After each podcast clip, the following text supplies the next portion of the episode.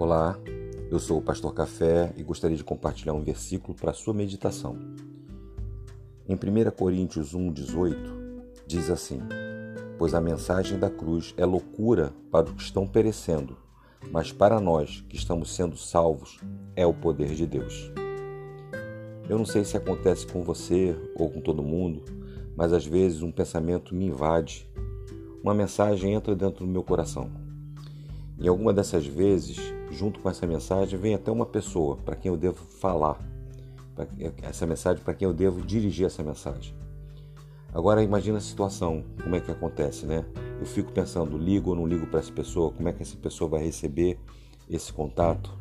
É, às vezes essa pessoa tem muito tempo que eu nem vejo, nem falo, e cai uma dúvida se realmente eu devo fazer ou não devo fazer ficamos constrangidos, imaginando que a pessoa pode pensar que a gente é maluco, né?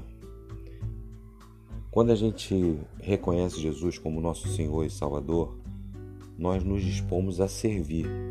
E quando nós nos dispomos a servir, nós nos dispomos a ser usados pelo Espírito Santo de Deus. Aí, esse versículo que eu li no início passa a fazer todo sentido se torna realmente uma tremenda justificativa para a gente abrir a boca e declarar a palavra.